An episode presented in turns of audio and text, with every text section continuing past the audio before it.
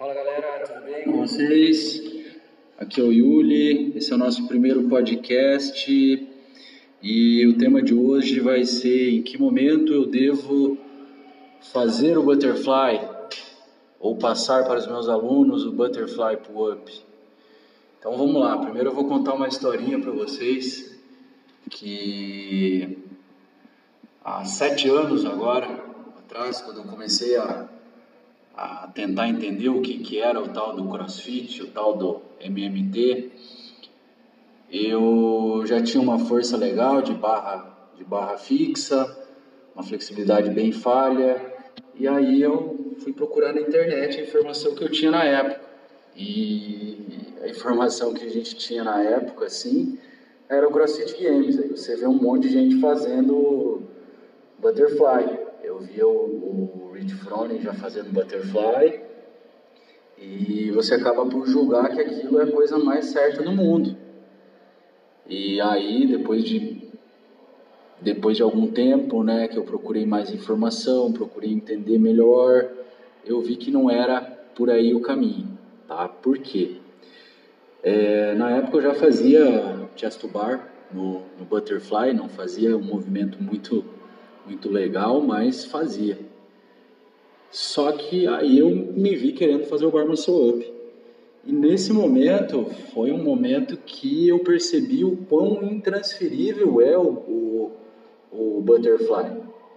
Porque eu tinha força, eu achava que sabia fazer um balanço eficiente, mas na hora de transferir para cima da barra eu não conseguia. Eu simplesmente não conseguia. E tudo porque meu keeping era muito ruim. Aí, obviamente, que eu retrocedi, voltei, é, voltei não, comecei a implementar é, aprendizados de, de keeping e logo em seguida, em questão de pouco tempo, porque como eu disse, eu já tinha uma força legal, eu fiz o bar muscle up mas em função de fazer o keep. Então, qual que é a jogada aqui, moçada? Qual que é a dica para vocês? Não queiram fazer o bar muscle, o keep, o butterfly pull-up antes de dominar bem o keep, tá? Antes de ter uma força relativamente boa de barra estrita, porque você precisa de força, você precisa de estabilização nos ombros, você precisa de uma mobilidade boa. E o keeping por si só já é um movimento extremamente agressivo. Se você trabalhar com o volume errado por semana, se você não fizer os fortalecimentos, as ativações necessárias, a chance de você se lesionar fazendo um balanço de keeping é muito alta.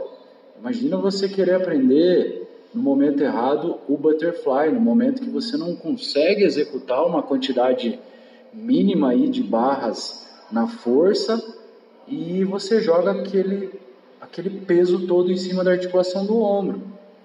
Porque o butterfly basicamente você cai para frente, nesse cair para frente, a articulação do ombro fica extremamente impactada.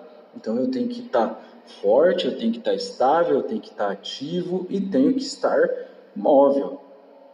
Tá? Então, isso que é o importante, respeitar o processo. E o butterfly, é, em toda sinceridade, ele é um movimento competitivo. Ele é um movimento que vai te dar uma vantagem na competição. Mas no aprendizado motor, no se manter treinando sem lesões, é, o negócio é ficar no keeping até realmente aperfeiçoar, até estar com uma força boa. Tá? Meus alunos aqui da box, como eu disse lá no começo, eu achava que tinha que fazer butterfly, eu ensinava a fazer butterfly e sem muita didática, sem muito nada, né? Mas hoje não, hoje é quase que uma seleção, só que é uma seleção consciente, é uma seleção consciente de quem e quando vai começar a fazer um movimento de butterfly. É, muitas vezes até os alunos olham algum aluno antigo fazendo e querem replicar, eu já vou lá e explico o porquê de não. Tá? Então, minha dica de hoje é a seguinte: mantenham o keeping, o keeping transfere, o keeping transfere para cima da barra, o keeping transfere para os outros movimentos pendurados. Então mantenham ele muito bem treinado e transferível, isso é sempre bem ativo. Se preocupem com o butterfly depois que vocês já tiverem dominado esses movimentos e estiverem força, é, estiverem mais fortes. Beleza?